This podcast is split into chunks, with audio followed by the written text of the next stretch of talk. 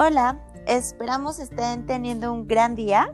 Eh, están escuchando el séptimo capítulo de Alas, la vida es como te la cuentas. En este capítulo queremos explorar el lado de las emociones, qué le ocurre a nuestro cuerpo cuando experimentamos emociones. Y como para dar entrada a nuestra terapeuta y que ella mejor que nadie nos pueda explicar esto, a mí me surge la pregunta inicial de para qué sirven las emociones. Eh, gracias. Hola, qué gusto volver a estar con ustedes.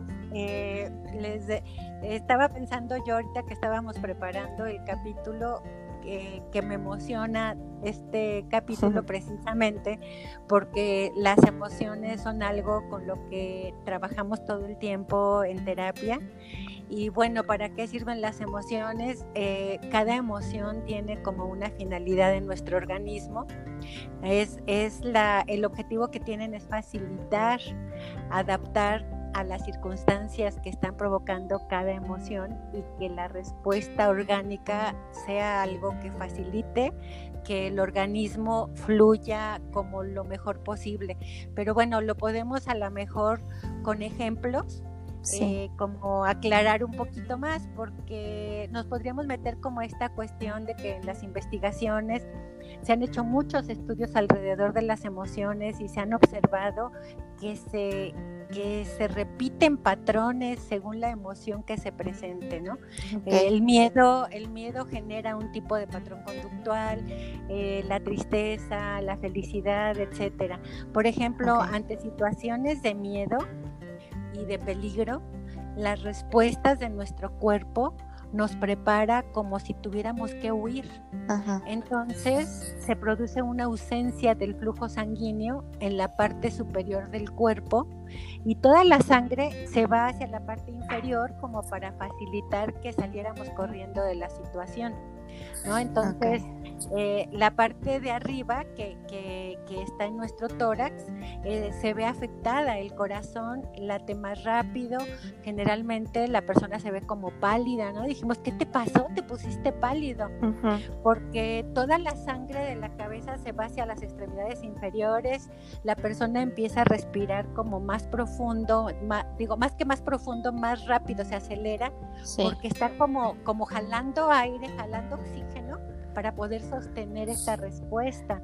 Sí, es como ponerse, perdón, es como ponerse como, como todo el sistema nervioso se pone en alerta y al final eh, digamos que como que la emoción como tal no, no le importa qué es lo que está pasando, o sea, no, no es como que está diciendo, ah, este miedo es este eh, no es suficiente para ponerme en alerta, simplemente es que ante una respuesta de miedo, el cuerpo se prepara como para huir, ¿no? Y, como sobrevivir y como, como actuar rápido, digamos.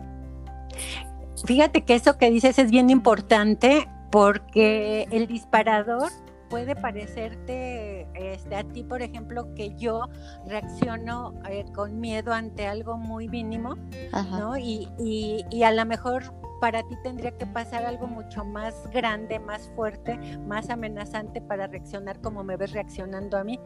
Y, eso es bien importante saberlo porque el disparador puede ser diferente en cada persona pero la reacción ante el miedo es muy fuerte eh, cuando ya ¿cómo decirlo? Es que las amenazas pudiéramos dividirlas de muy pequeñitas a muy grandes, pero como, como el disparador es diferente para cada persona, no podríamos generalizar, ¿no? Sí, claro.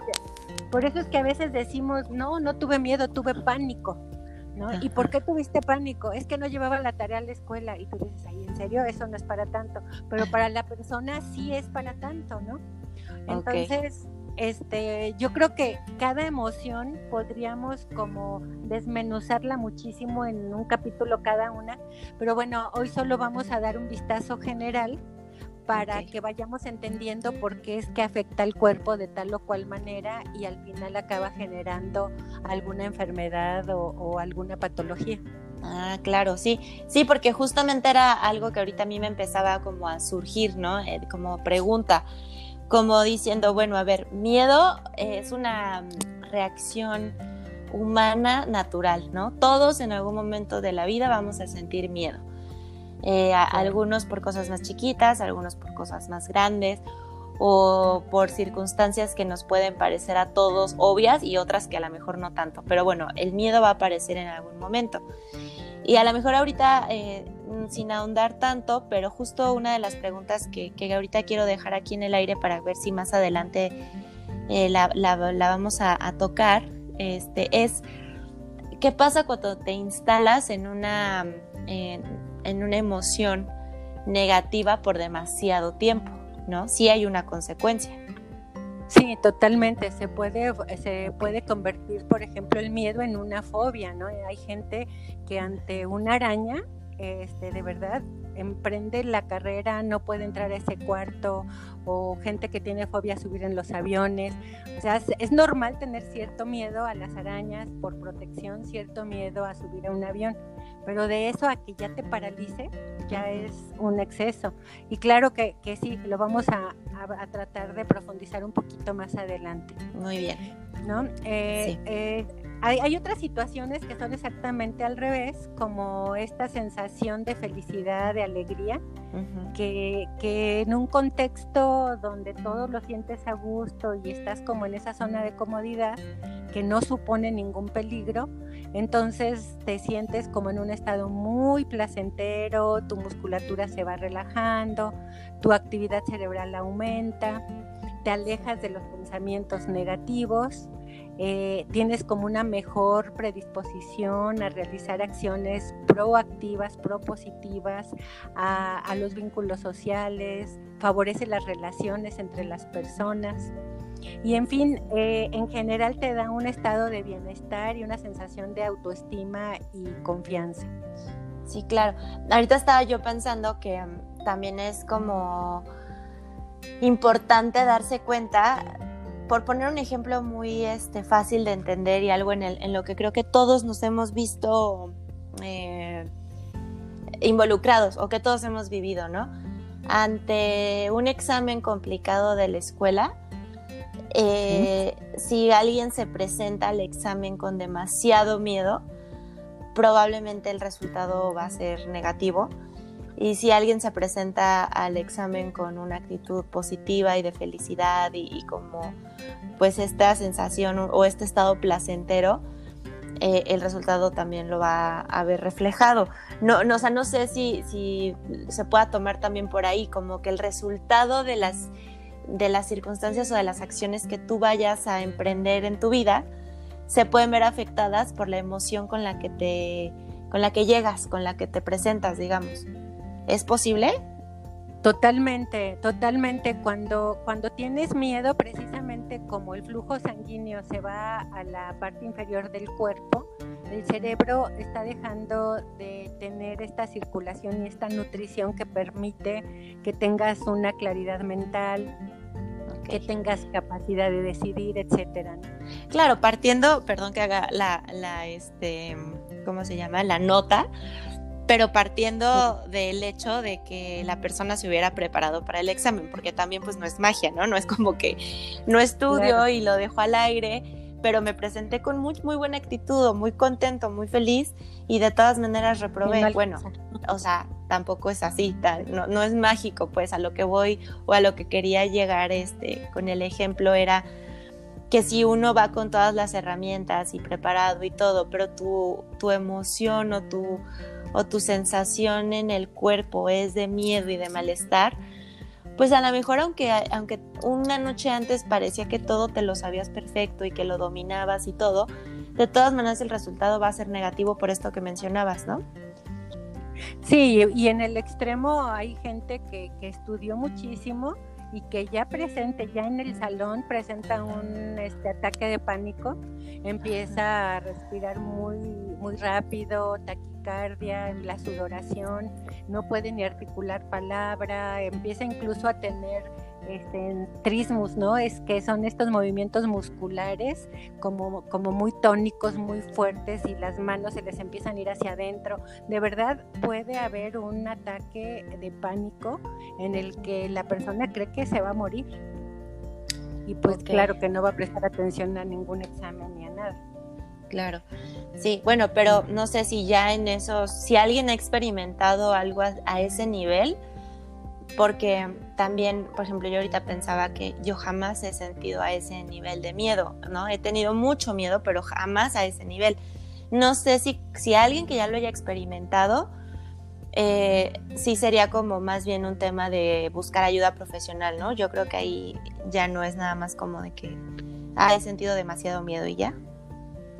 Sí, definitivamente ahí se necesita pedir ayuda y no debe de dar vergüenza, al contrario, es como muy valiente decir necesito ayuda, no estoy pudiendo con la escuela, no estoy pudiendo con los exámenes y que otras cosas disparan esto, ¿no? Pero ahí ya estamos hablando de un trastorno de ansiedad en el que ya necesitaríamos como tratarlo con, todo el respeto y con toda la atención que merece. Sí, sí, sin lugar a dudas. Eh, digamos que nada más es como, como ponerlo sobre la mesa en este episodio, que las, este, la sensación de cualquiera de las emociones en un grado máximo, o sea, ya como, como muy por arriba de, de la media, ya se tiene que tratar por aparte, ¿no? Eh, sí, definitivamente. Pero bueno, regresando al tema, eh, tú tocabas el tema de la felicidad y yo creo que, que, el amor es como prima hermana de la felicidad, ¿no? En cuestión de emociones. Sí, yo creo que el amor este, es como, como lo, lo de arriba, la élite, lo culminante. Es, es, la emoción que, que, activa el sistema parasimpático, libera hormonas que nos llevan a un gran estado de calma. Por eso es que a todos nos gusta sentir amor, ¿no? No, no nada más hablamos del amor de pareja, sino amor hacia, hacia, hacia las mascotas, hacia las flores, hacia el mundo en general son esos estados de dicha que a veces dices, ay, me sentí tan feliz en este momento y con que, pues, pues, este, me hice un té o un cafecito y estaba viendo este, los pajaritos en el árbol, ¿no? Alguna cosa así te puede dar un momento de dicha que, que es como un poquito de amor. Y ese amor te va a liberar hormonas que te llevan a un estado de calma, que te llevan a un estado de bienestar, de tranquilidad, eh, que te libera esas hormonas que van a ayudar a sanar casi cualquier cosa. Si pudieras provocar estados eh, de amor y de calma durante el día, seguramente sanarías de casi todas las enfermedades porque el sistema inmunológico se eleva y al elevarse el sistema inmunológico pues va a ser mucho más eficiente la restauración de la salud. Ok, fíjate que ahorita que hablabas de, del café o del té y de, sentarse a, a, escuchar los pajaritos o a lo mejor a, pues no sé, pensar a lo mejor en un momento agradable, ¿no? Traerlo a la mente y ya. Pensaba yo que qué importante es hacer eh, como la nota mental para todos a veces eh, creemos que, la felicidad o el amor, punto, bueno, creo que el amor, siempre en cuanto alguien dice la palabra amor, a fuerza lo queremos relacionar como con el tema de pareja, ¿no? Y, y, es como decir, no, a ver, el amor está presente en un montón de cosas, o sea, sí con tu pareja, qué bonito y qué agradable, pero hay muchas otras cosas por las cuales se puede sentir amor. Y la felicidad no es algo también como que tan complejo poder sentir felicidad. O sea, me refiero a que a veces, eh, pues no sé si la sociedad o el mundo actual o, lo que sea, ¿no? Nos quiere hacer sentir que felicidad es ir al centro comercial y, comprarte cosas, ¿no?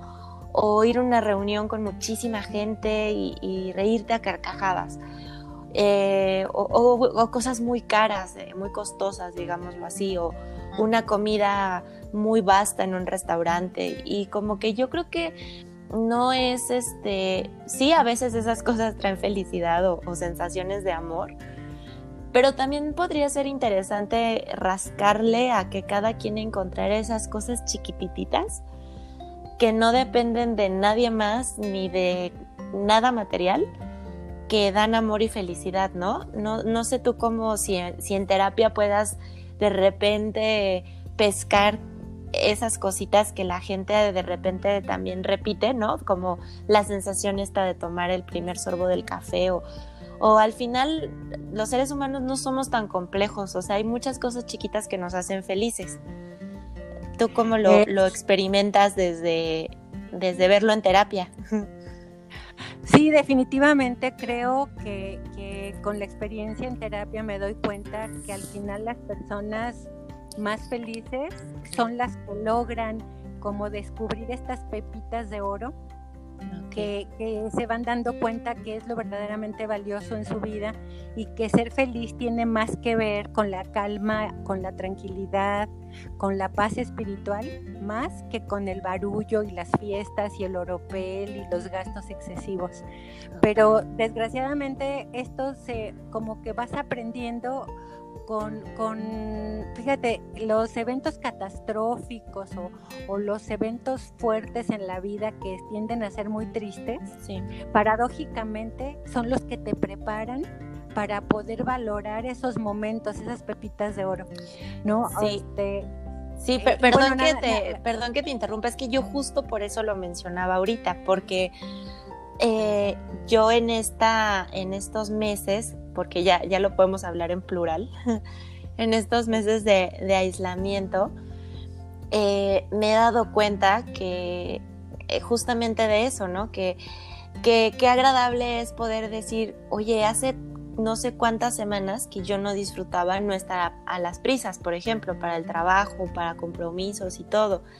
Y qué bonito se siente y qué paz y qué felicidad da. O sea, o de repente decir, oye, hace años que yo no tenía espacio para decir voy a intentar una receta de, repostería y hacerlo con calma y ver qué sale y que a lo mejor es un pastel o, un postre que no voy a poder compartir con nadie justo porque no está permitido ahorita las reuniones sociales, pero qué satisfacción y qué agradable algo tan chiquito, ¿no? Y como que uno pensaría, ah, no, a mí lo que me da felicidad es ir al cine y reunirme con amigos y hacer reuniones muy grandes. Y, y la verdad es que no, yo creo que estos, estas semanas nos ha ayudado a todos a voltear a ver esas cositas que ya estábamos dando por hecho, yo creo. Sí, y fíjate que eso me lleva a, a confirmar que, la felicidad, la paz y la tranquilidad surgen más de lo que tú haces desde ti hacia afuera, ¿no? Como eso que decías de hornear algo o de hacer una comida o de bordar o de arreglar tu jardín que sale de ti hacia afuera, es lo que da más paz. Porque generalmente lo que a lo que estábamos acostumbrados era adquirir algo externo, ¿no? Por ejemplo, no es lo mismo ir y comprar un suéter que tejerlo tú. Claro.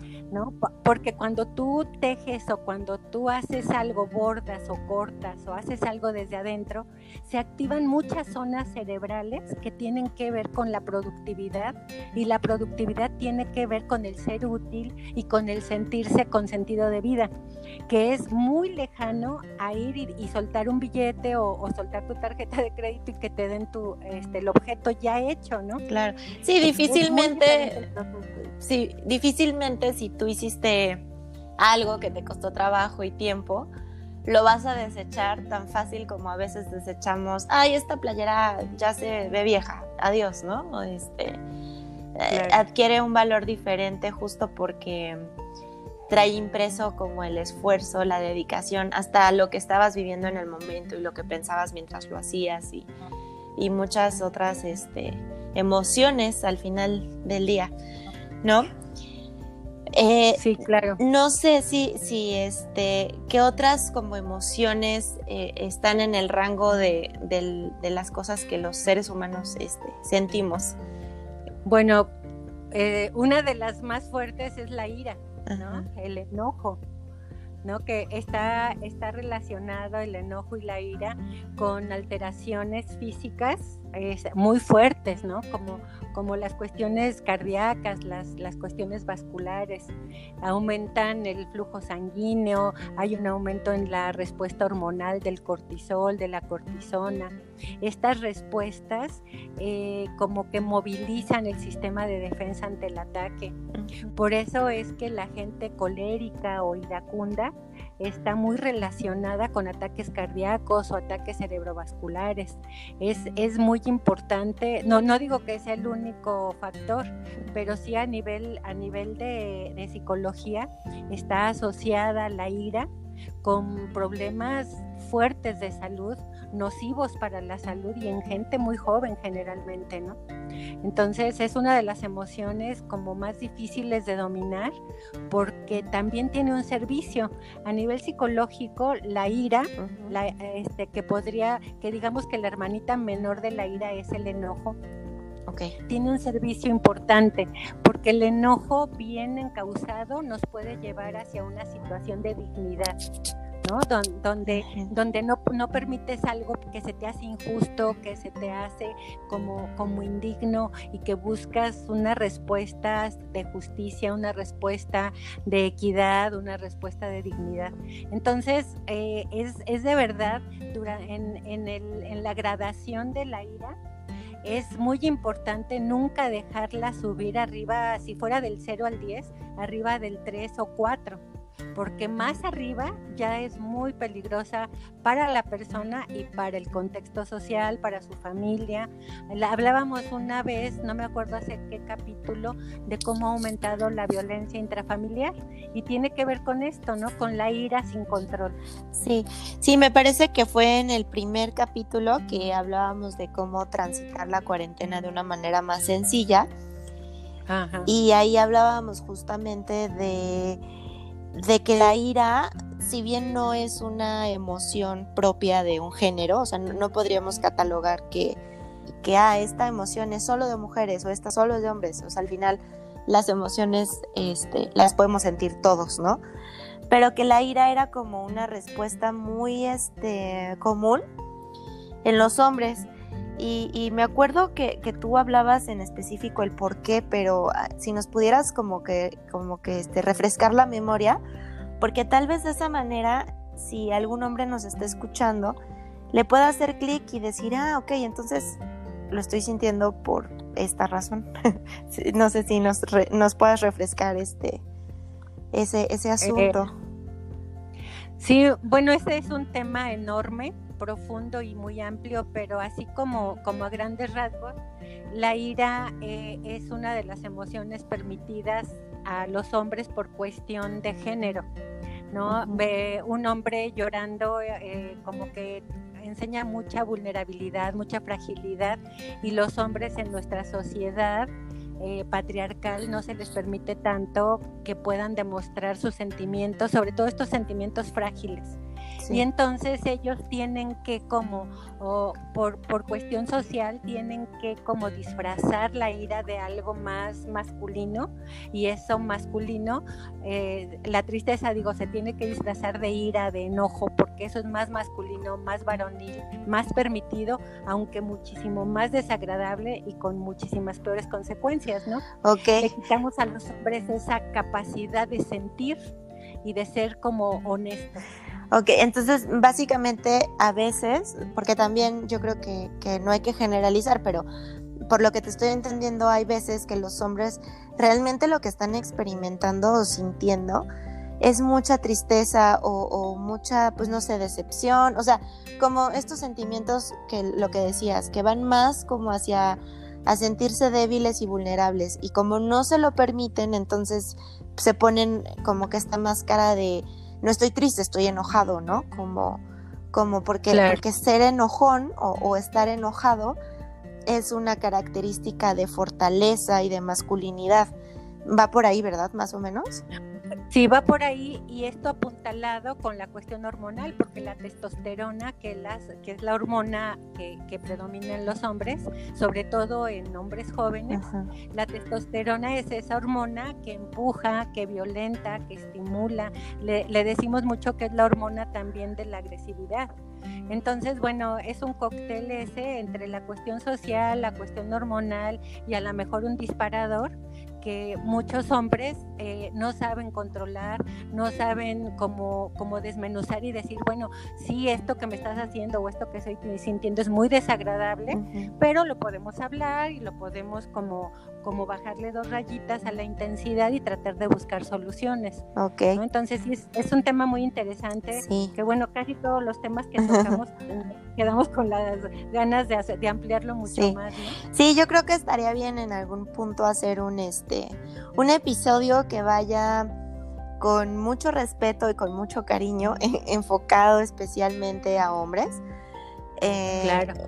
Pues que no, no, se sientan como que van a ser señalados, sino más bien invitados a, a que se vale que, que, se sientan y que se dejen ver vulnerables. Pero bueno, ahorita pues no, no es el asunto entrar en ese, en ese asunto de específico, pues, ¿no? Entonces, eh, continuando con las emociones, ya, ya nos dimos cuenta que la ira, pues de todas las anteriores es este, pues es un poquito complicada porque sí puede traer consecuencias, ¿no? Más este, pues más desagradables. Ajá. Pero ¿qué, qué otras emociones podríamos, este, bueno, experimentamos? hay una muy peculiar que, es una respuesta orgánica, que es la del asco, ¿no? Eso de que esto me da asco y te volteas y no lo quieres ver porque te da asco y te causa como, como la repulsión, digamos, que es como lo más grande del asco. y, también tiene una gran función porque el asco te libera de, que te enfermes o de que te envenenes incluso, ¿no? Cuando algo huele muy mal, no te lo vas a comer y te da mucho asco y lo retiras. Eh, te obliga ahora en, esta situación en la que estamos eh, a, hábitos más saludables, más higiénicos, como más adaptativos para la salud. Entonces, bueno, ahora a lo mejor vamos a generar este asco hacia, hacia situaciones que pudieran provocar enfermedades por contacto con las demás personas. Y bueno, no es deseable que sea como, como una reacción muy, muy de, de sepárate de mí, pero sí es una reacción no contra las personas, pero sí contra, contra los microbios, las bacterias y los virus y tal vez esto nos vaya a dejar una enseñanza de por vida a todos, ¿no? Sí. Sí, pues al final como que una de las cosas que, estoy viendo como, ¿cómo decirlo? Como constante en todas las emociones es que todas este, están como, como que estuvieran programadas, digamos, eh, para protegernos, ¿no? Como, como para decir, como ser humano te abres o te cierras a las circunstancias y lo que hablabas en un principio, ahorita después de todo lo que ya has venido hablando, me hace mucho más sentido, como es esta respuesta del organismo que se está adaptando a lo que está viviendo en el, en el contexto. Entonces es como el cuerpo siendo muy sabio y diciendo abre o cierra porque lo de afuera está pasando de tal o cual manera.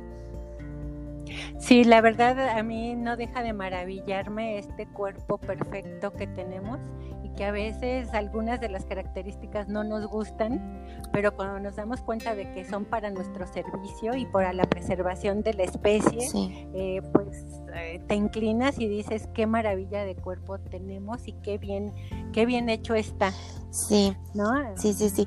Oye, hablando específico de, de la tristeza, como pasando a este, a esta emoción, eh, a mí me, me interesa mucho como lo que nos puedas decir en torno a la tristeza, porque yo siento que es una emoción que, que la sociedad como actual como que la tiene muy desprestigiada, como que la verdad yo no alcanzo a ver muy bien cuál es la función positiva o de qué nos está salvando el cuerpo mismo al hacernos sentir tristeza, porque como que te dicen, sí está bien sentir enojo a veces, o sea, como que todas las demás emociones están hasta cierto punto justificadas, pero pareciera que hoy en día el estar triste no, o sea, como tienes permiso a sentirte de todas las maneras que quieras, pero triste no, porque, porque estás vivo, porque siempre hay como esta, este speech o este discurso alrededor de la tristeza del por qué no lo deberías de sentir, ¿no? Pero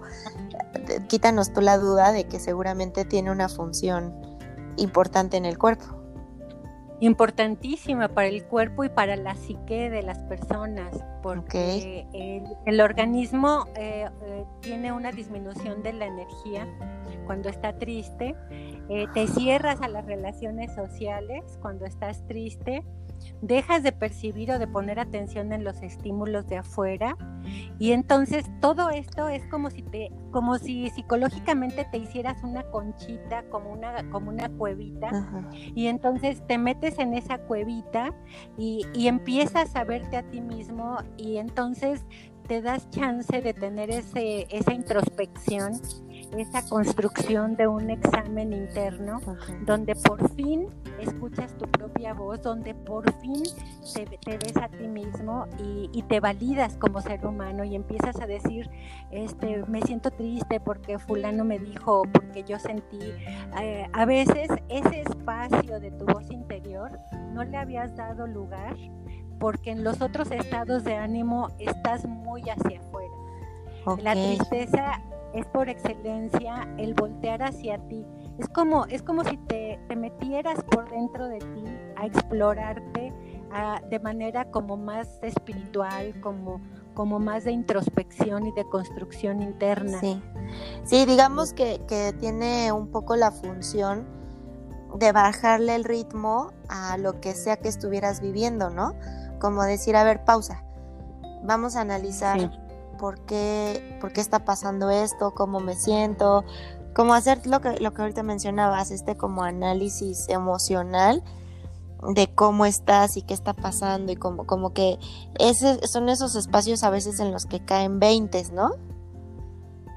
Exacto, muchos veintes que, que mucha gente incluso después de un periodo de tristeza, por ejemplo, de una enfermedad o de un evento en el que están en un duelo, he oído muchos que dicen, gracias a fulana enfermedad, gracias a que pasó tal cosa, porque yo pude hacer esta otra, porque pasé por este periodo de introspección. Sí. Entonces, de verdad es muy valiosa la tristeza. Ok, eh, fíjate que ahorita que hacías esa como referencia, siento que esa referencia es como muy propia de gente pues que ya ha vivido sus años, digamos, ¿no? Siento que la tristeza, digo, yo creo que la tristeza la, hemos experimentado desde que somos niños, pero me estoy como yo yendo hacia atrás como a pensar en qué momentos de la vida he sentido tristeza y creo que si a un adolescente se le explicara esto, sería como, como muy valioso, porque a veces cuando estamos más jóvenes, ¿no? Cuando somos adolescentes y sentimos tristeza, es casi sentir que, bueno, ya se acabó el mundo y que es lo peor del mundo lo que está sucediendo y que, que uno no va a poder con esta tristeza tan grande o con esta decepción que a veces va de la mano de, de la tristeza. Y a lo mejor valdría la pena que alguien con más edad y con más experiencia se acercara a explicar pues que la tristeza tiene su función, que era lo que hablábamos ahorita, y que generalmente, pues, eh, a menos de que, de que ahorita tú me digas lo contrario, pero a menos de que sea una depresión, pues la tristeza no dura para siempre y también te va a dejar una lección y también te va a ayudar a que continúes conociéndote más y sabiendo más qué te gusta y qué no te gusta, o en qué cometiste un error o en qué no. O sea, como que la buena noticia es que pasa y pues eh, te enseña lo que te tuvo que haber enseñado y vas a continuar y, todo está bien, ¿no? Sí, sí, las emociones tienen esas funciones, casi todas son transitorias. Y, y, no les debemos de huir, al contrario, eh, yo he visto en los procesos terapéuticos que cuando abrazas tu emoción, ya sea tristeza, ira, eh, cuando ese desagrado, cuando te sientes eh, con, con, esas emociones que a veces no quieres sentir, porque muchas veces a mí me dicen es que ya no quiero sentir eso.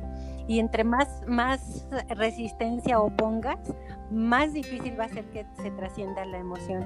Entonces lo primero que hay que hacer es como bajar la cabeza y decir, lo estoy sintiendo y está bien. Y a ver qué vienes a decirme, tristeza, ¿no? Y que, que, la tristeza se siente a tu lado y que la puedas escuchar y que puedas ponerle mucha atención de tal forma que llega un momento en que dice, ya no tengo por qué estar aquí. Sí. Y de repente un día ya no está.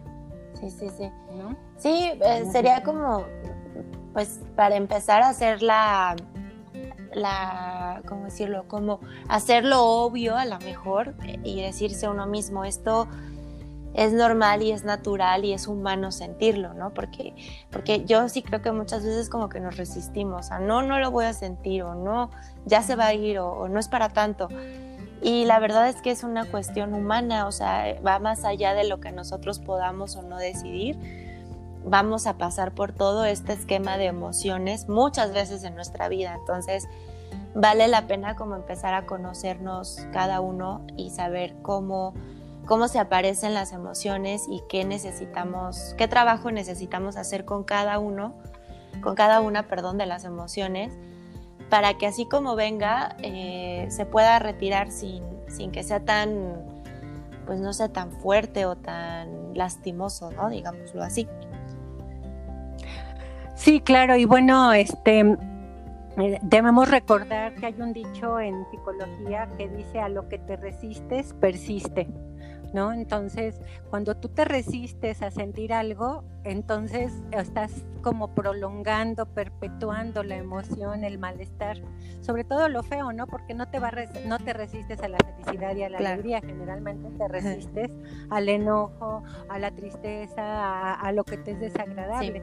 Y, contradictoriamente, entre más te resistes porque no lo quieres sentir, más tiempo se va a quedar ahí porque estás teniendo como, como esa oposición. Ok, yo creo que esa es una gran lección de, de este episodio, como para casi casi que anotarlo, no sé, en el refrigerador o en el espejo o algo donde lo veamos siempre, ¿no? Como decir, a ver, entre más me resista, más se va a quedar, este, pues no sé, como tenerlo bien presente siempre, creo que sí puede hacer la diferencia.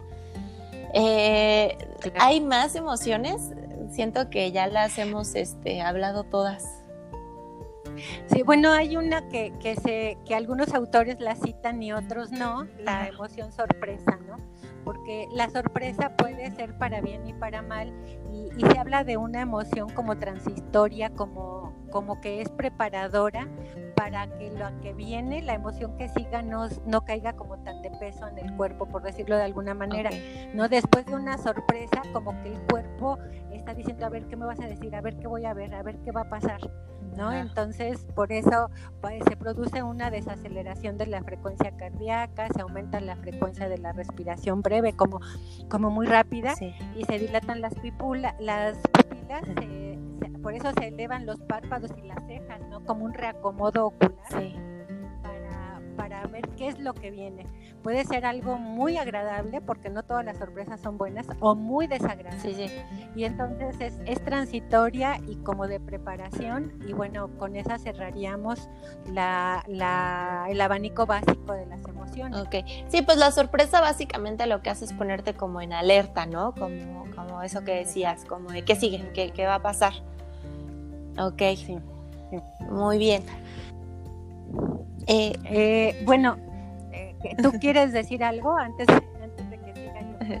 No, no, pues realmente es como, este, digo, creo que ya lo hemos dicho y lo hemos reiterado mucho en esta como búsqueda o esta exposición más bien como de las emociones pues que son este, características humanas, o sea, que, lo vamos a, experimentar y, pues es algo normal, ¿no? No hay quien se escape. Si, si te dices ser humano, lo vas a sentir en algún momento.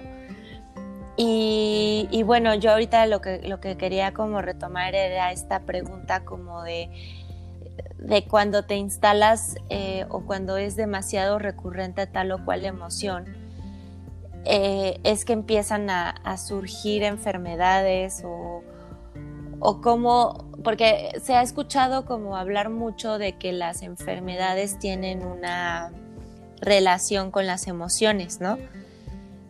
Pero yo no, no, no logro entender de repente como, bueno, a ver, o sea, como si me enoja X cosa y tal, se puede traducir después en algo pues permanente o algo que me haga daño a, un nivel tan fuerte como una enfermedad. Sí, definitivamente, incluso ya esto que, acabas de decir ya tiene un nombre en, en, la Facultad de Psicología de la UNAM. Hay una nueva materia y una nueva especialidad que se llama psiconeuroinmunología. Y tiene que ver con esto, tiene que ver con que detrás de cada enfermedad hay emociones ocultas y, digamos que la labor de investigación tanto de los psicólogos como de los médicos tiene que hacerse de manera integral para, para detrás de la enfermedad que salga esa emoción que está como, como, como perpetuando la enfermedad, ¿no? Algunos estudios afirman que alrededor del 50% y otros que encima del 80% eh, eh, de las enfermedades que tiene el ser humano tienen un componente emocional. Eh, ellos dicen que el cuerpo se manifiesta a través de las enfermedades, que cada dolor es un llamado del cuerpo porque algo anda mal y bueno, esto en Oriente tiene muchísimos años.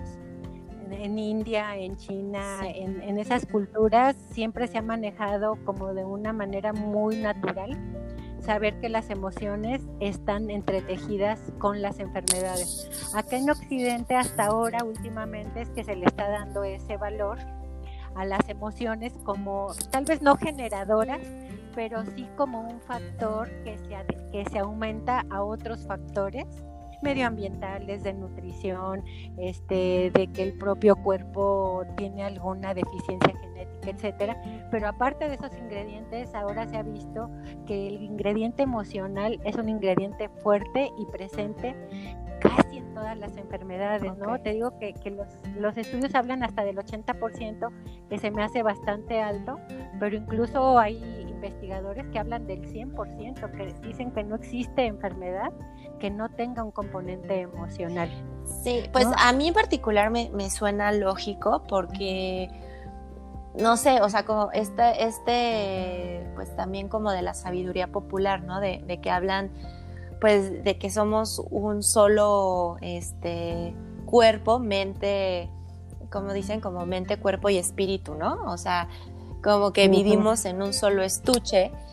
Y pues a mí eso me hace pensar o sentir que claramente sería muy difícil que la mente esté teniendo pensamientos y, emociones y sensaciones y, y, todo esto y que el cuerpo esté trabajando como si fuera una máquina aislada, o sea, como si no tuviera nada que ver una cosa con la otra, como que un poquito como por, por sentido común a mí sí me, me dice que, que, una cosa está unida con la otra.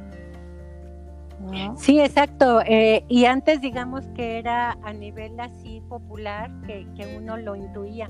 Ahorita lo interesante es que ya está teniendo como un sustento científico y eso es muy importante, ¿no? Porque siempre hay una carga emocional en las enfermedades. Dependiendo de qué tan grande sea la carga, es que se puede agravar el proceso de la enfermedad. El cuerpo está preparado, digamos que para el estrés, pero no para un estrés sostenido y crónico que termina como por vulnerar las partes más sensibles del organismo, ¿no? Sí. Incluso el corazón. Sí, justamente yo quería hacer como mención de eso, ¿no? Que, que hasta antes de esto que ahorita yo estaba escuchando, pudiera sonar un poco como pues de la sabiduría popular o de la abuela o, o como de algo más este pues de la gente, digamos, pero cuando ya hay una cuestión científica detrás, ¿no? Cuando ya, ya los médicos pueden hablar de que sí está comprobado, entonces pues ya es hacerlo un hecho y decir, bueno, a ver, momento, ¿no? Lo que estoy pensando y lo que estoy sintiendo sí me puede traer una consecuencia a nivel física. Totalmente, totalmente porque este, esto que, ya venía en, las culturas orientales como de tipo casi filosófico, ahora ya los médicos acá lo están viendo ya de manera como muy específica. Por ejemplo, los problemas gástricos, eh, ellos los asocian a procesos de estrés agudos, a emociones negativas como la irritabilidad o el mal humor o como la impaciencia, ¿no? los problemas de la piel como la dermatitis o el dolor de cabeza y los dolores de columna, ¿no? los dolores lumbares, la ansiedad y la satisfacción las asocian con estas, con estas dolencias, digamos. Entonces, de verdad es bien interesante porque ya se pueden especificar algunos problemas de salud eh, con, con emociones precisas. Entonces, creo que eso va a ser de gran ayuda para que el conocimiento nos va a empezar a abrir como otra puerta. Claro.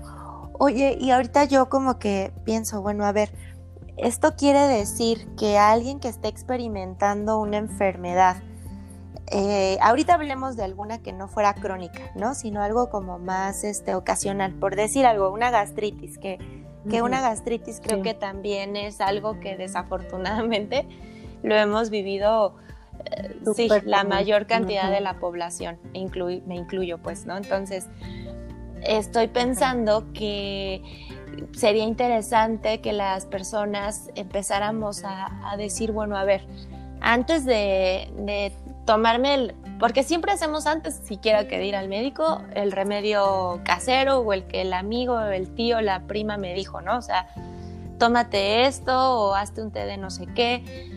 A lo que voy con esto es, podríamos decir que antes de hacer esos remedios caseros e incluso antes de ir al doctor a que me recete homeoprazol o, o lo que sea que vaya a recetar por una gastritis, ¿valdría la pena hacer una cita en un con un terapeuta psicológico, más bien con, bueno, con alguien como tú, digamos, y decir, voy y hablo y veo si lo puedo resolver desde el tema emocional? Bueno, yo creo que siempre eh, es interesante como, como echarte ese brinco hacia adentro y ver qué está pasando y bueno, ahorita que me lo dices, me acordé de una señora que tenía una gastritis crónica, que fue hospitalizada incluso, y que el médico al hacerle endoscopías y toda clase de estudios, le dice, ¿sabes qué? Lo tuyo es psicológico, ve con un psicólogo, y este, y fue cuando llega conmigo. Y bueno, este, en dos palabras te digo que mejoró muchísimo con la terapia, ¿no? Este, duró conmigo en terapia pues, alrededor de ocho años, porque a ella le, le daba como miedo irse, porque decía, ¿qué tal que me regresa la gastritis? Le costó mucho trabajo irse. Pero, pero bueno, sí, definitivamente creo, no, no podría decirte que sí antes de los test y antes de modificar la dieta, porque creo que como es multifactorial, la gastritis, como la mayoría de las enfermedades, es multifactorial, entonces también el tratamiento debe de ser múltiple. ¿no? O sea, debe de ser desde el cambio de alimentación, pero también tal vez que, la, que cheque un médico para ver si no está pasando algo en la estructura, en la estructura del órgano, y también incluir al psicólogo en todas las terapias médicas. A mí se me haría algo muy valioso para los pacientes que siempre tuvieran como ese soporte psicológico sin, sin descontinuar los tratamientos médicos. Claro, sí, como que... No, se trata de... Ajá, sí, exacto. Ahorita yo decía, bueno, no es que una cosa esté peleada con la otra, ¿no? O sea, al final, si alguien está atravesando por una este, cuestión de estas, pues puede decir, bueno, voy y voy al gastroenterólogo a la par que voy a una terapia psicológica y me curo porque me curo, ¿no? Sí, definitivamente es, es como no dejar cabos sueltos, porque la conexión, la conexión del cuerpo con la mente eh, puede explicarse desde los estados emocionales, porque puede estos estados emocionales favorecer enfermedades como hipertensión, disfunciones cardíacas, trastornos nerviosos de diferentes tipos. ¿No? Porque siempre, por ejemplo, a un paciente con hipertensión se le dice que disminuya la sal, que haga ejercicio, que baje de peso, pero casi nunca nadie le dice, vaya a una terapia psicológica, porque esa hipertensión, que literalmente quiere decir aumento de la tensión, también hay tensión emocional, no nada más es tensión a nivel de vasos sanguíneos. Usted trae una carga en, su, en sus hombros que no está pudiendo con ella y eso se traduce en hipertensión vascular. Ok. ¿No? Entonces, claro. es muy interesante. Sí, sí, sí lo creo porque al final es como, como si fuera una madeja de, listón enredada, la enfermedad, digamos, y es como encontrarle el inicio y empezar a, a, pues a quitarle los nudos, ¿no? Y a decir, bueno, a ver, pues tal vez si hay un componente alimenticio, ¿no? O sea, si pues si se está consumiendo demasiado, no sé, refresco o alcohol o pues cosas que son dañinas y que el cuerpo tampoco tiene la capacidad de, de que no importa qué le des, de todas maneras va a estar en salud perfecta, pues no, también hay una consecuencia, pero que ayude a la mejora que se vaya desenmarañando todo esto más rápido, si por una cuestión emocional pues también nos pudiéramos dar cuenta que se está consumiendo altas cantidades de tal o cual cosa como por suplir alguna cuestión emocional. O sea, como que al final pues uno se puede ir dando cuenta que todo está relacionado con todo, ¿no? Sí, somos, somos un todo integral, un pequeño universo dentro de nuestros cuerpos y el secreto está en descubrir y comprender los mensajes que encierran todos los desórdenes físicos para poder conocernos y, y pues vivir mejor, ¿no? Vivirlo más en armonía con nuestro cuerpo, con nuestro entorno, con la gente con la que interactuamos. Claro. Sí, qué, qué interesante, este, y también hace rato que mencionabas que como la, la cultura asiática, ¿no? Y, como, como otros, otros, este, otras culturas en el mundo tienen tanto tiempo tan familiarizados con todo esto. Y acá de este lado del mundo como que nos resulta algo muy innovador o muy nuevo, pero hay muchas personas en el mundo que han vivido con esto muy abrazado y muy cerca desde hace muchísimo tiempo. Y digamos que lo han hecho bien, entonces también valdría la pena voltear a ver esas culturas y decir, bueno, vale la pena tomar eh, filosofías y prácticas que tengan en otros lugares del mundo para nuestro bienestar. Sí, bueno, y ahorita que lo dices, a mí me gustaría como mencionar un poquito eh, esta sabiduría oriental en que ellos, por ejemplo, ya, ya lo tienen muy sabido, que la tristeza disminuye el sistema inmunológico, lo tienen muy sabido que la ira y la frustración afectan el hígado y la vesícula biliar, ¿no? Que la obsesión, eh, la gente con, con trastornos obsesivos compulsivos, por ejemplo, va a afectar sus procesos metabólicos y va a poder tener problemas de diabetes y de obesidad, que el miedo afecta a los riñones y que puede generar afecciones en huesos y articulaciones, porque si tenemos este tipo de información, por ejemplo, alguien que tenga un problema en los riñones y, y que, y que diga, ah, claro, yo tuve miedo porque, no sé, iba a perder mi casa, por, ahorita pongo este ejemplo porque lo tengo con una paciente, ¿no?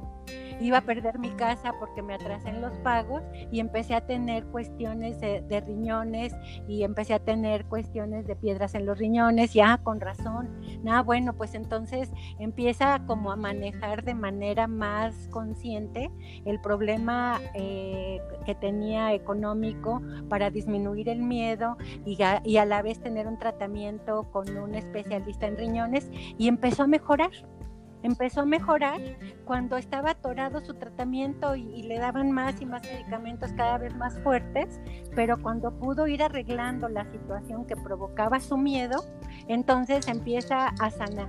Eso es una maravilla. Sí, la verdad es que sí, sobre todo porque yo de repente digo, eh, es, está al alcance de todos, o sea, el poder este, buscar a un terapeuta y el poder hacer como que esta este trabajo interno emocional y, decir qué está pasando detrás de este malestar físico está al alcance de todos. Sí alcanzo a ver que, que para mucha gente tiene un significado complicado o que, o que básicamente tienen que ser valientes, ¿no? Como decir, lo voy a hacer y voy a, a ir y voy a hablar y me voy a abrir y voy a indagar y voy a estar dispuesto a encontrar lo que tenga que encontrar.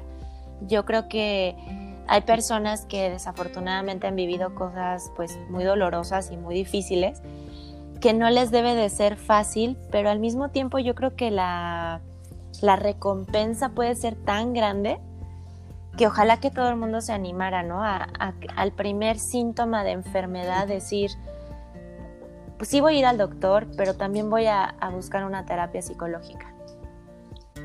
Sí, de verdad creo que tendría que ser parte de la canasta básica la psicoterapia. Sí. ¿no? Eh, ahorita estaba pensando cómo se nos han ido más de 50 minutos en esto, porque es un tema apasionante y yo creo que, que lo vamos a, ir cerrando y no vamos a, lo del cuento, a no ser que tú me digas otra cosa, pero lo del cuento lo podríamos tal vez dejar para otro, otro momento. Ok. Y pasarnos. Y, y, y después de cerrar esto, pasar tal vez a la meditación, porque este, se ha demostrado que, las personas que meditan tienen una mejoría en su sistema inmunológico, en su sistema cardiovascular, que mejoran emocionalmente y que tienden a enfermarse menos. Estos también son estudios ya médicos en, una universidad de Nueva York. Se hizo el experimento de, grandes cantidades de personas en universidades y en, escuelas primarias y secundarias meditando y, con electroencefalogramas, con, con, estudios muy serios, empezaron a ver cómo bajaba considerablemente el nivel de enfermedad de las personas, ¿no? Eh, yo creo que por eso yo estoy tan, tan convencida de que la mente-cuerpo este, incluye siempre la terapia psicológica, pero también la meditación, que es parte de la terapia. Ok, no, pues la verdad es que eh, me deja 100% convencida de que, de que lo que debe de seguir en este momento, después de 55 minutos de plática, eh, debe de ser una, una, meditación, sobre todo porque, eh, bueno, pues no se nos olvida lo que estamos viviendo ahorita en el mundo y al final, mientras no haya una vacuna, lo mejor que podemos hacer es tener un sistema inmunológico alto y fortalecido. Y si lo podemos lograr con meditaciones, pues es una súper herramienta que, nos estuvieras regalando en este momento. Entonces, sí, con, mucho gusto vamos hacia esa, esa parte final de, de los capítulos.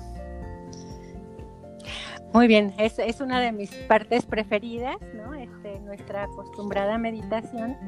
Y en este momento le pido a las personas que no puedan hacer el alto total, que no puedan cerrar sus ojos porque estén en alguna actividad paralela, que este, pues nos despedimos y, aquí terminaría el podcast para quien no lo pueda seguir escuchando.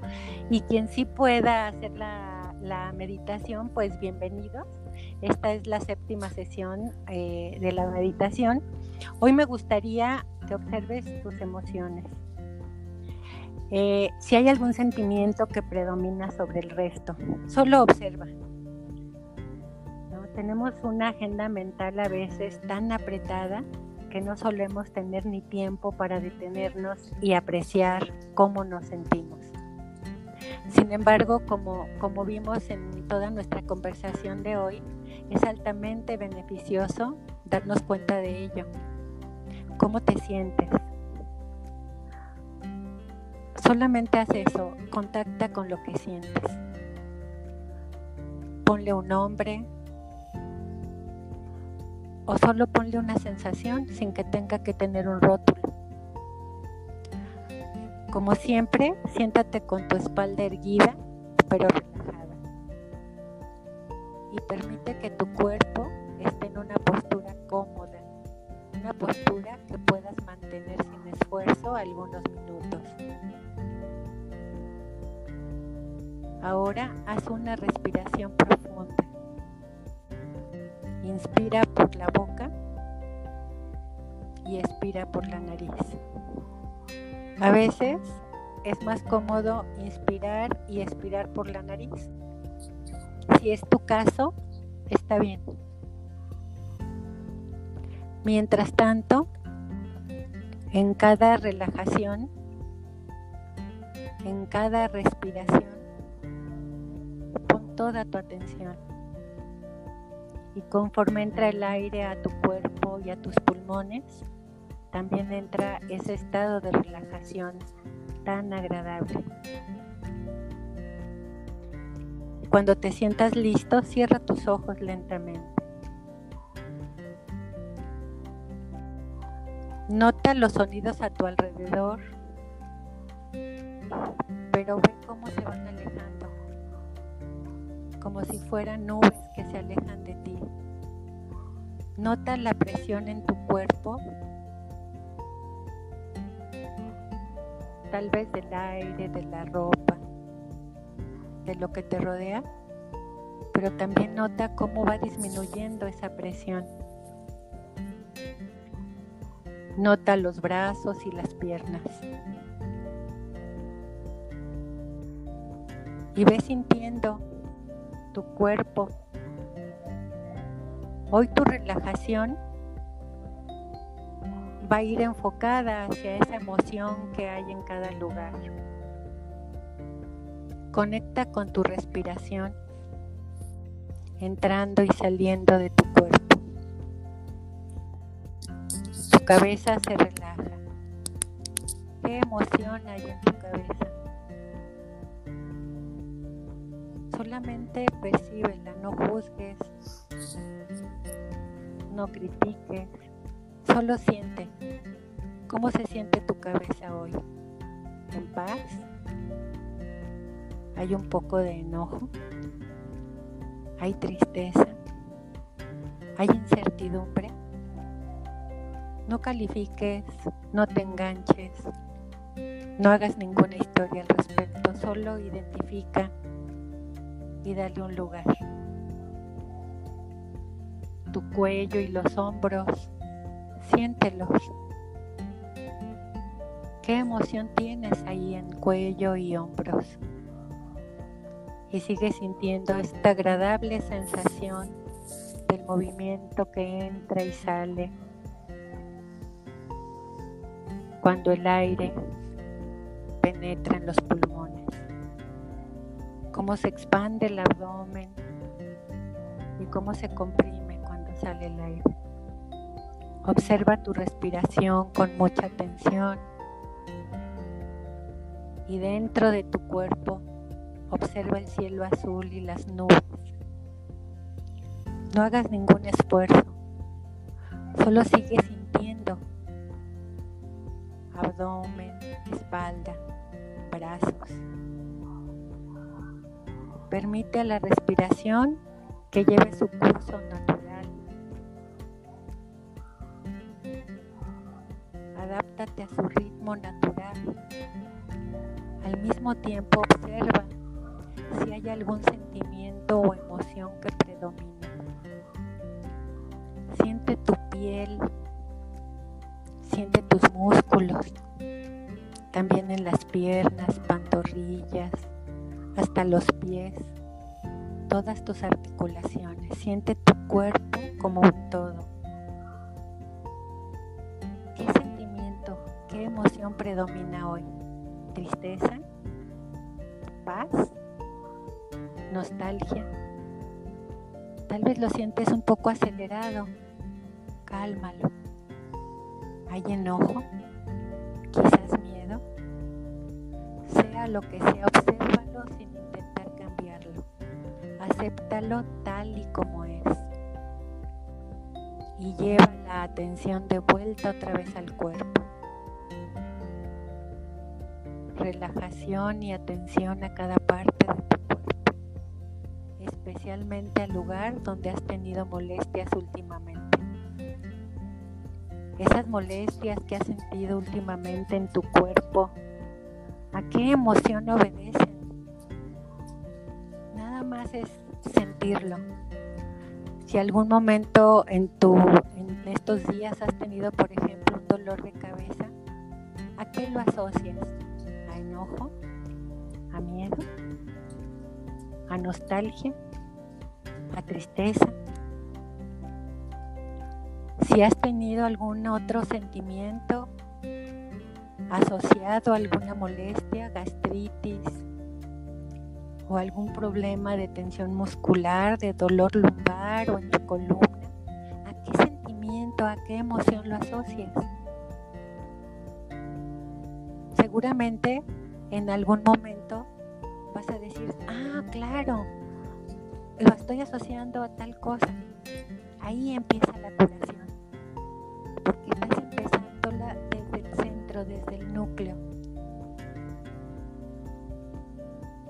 Muy bien. Estás relajado de la cabeza a los pies, desde el centro de los huesos hasta la superficie de la piel. Tu cuerpo está relajado y tranquilo y aceptado. A tu cuerpo le da un gozo indescriptible que le des voz que por fin escuchaste lo que siente. Y eso es muy valioso y es el principio de la curación. Muy bien. Respira profundo. Siente el peso. Otra vez vuelve a oír los sonidos alrededor. Los olores y a tu ritmo. muy tranquilamente y muy satisfecho porque esto fue un gran avance en la recuperación de tu salud integral, puedes ir abriendo los ojos lentamente. Dedica unos segundos a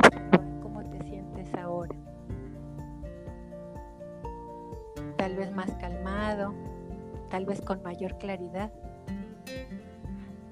También te puedes preguntar si te diste cuenta de algo que no te habías percatado antes. Quizás has visto que estabas más contento de lo que esperabas. Sea lo que sea, recuerda que no hay nada bueno o malo. En esta fase solo estamos aprendiendo a familiarizarnos con el hecho de observar la mente.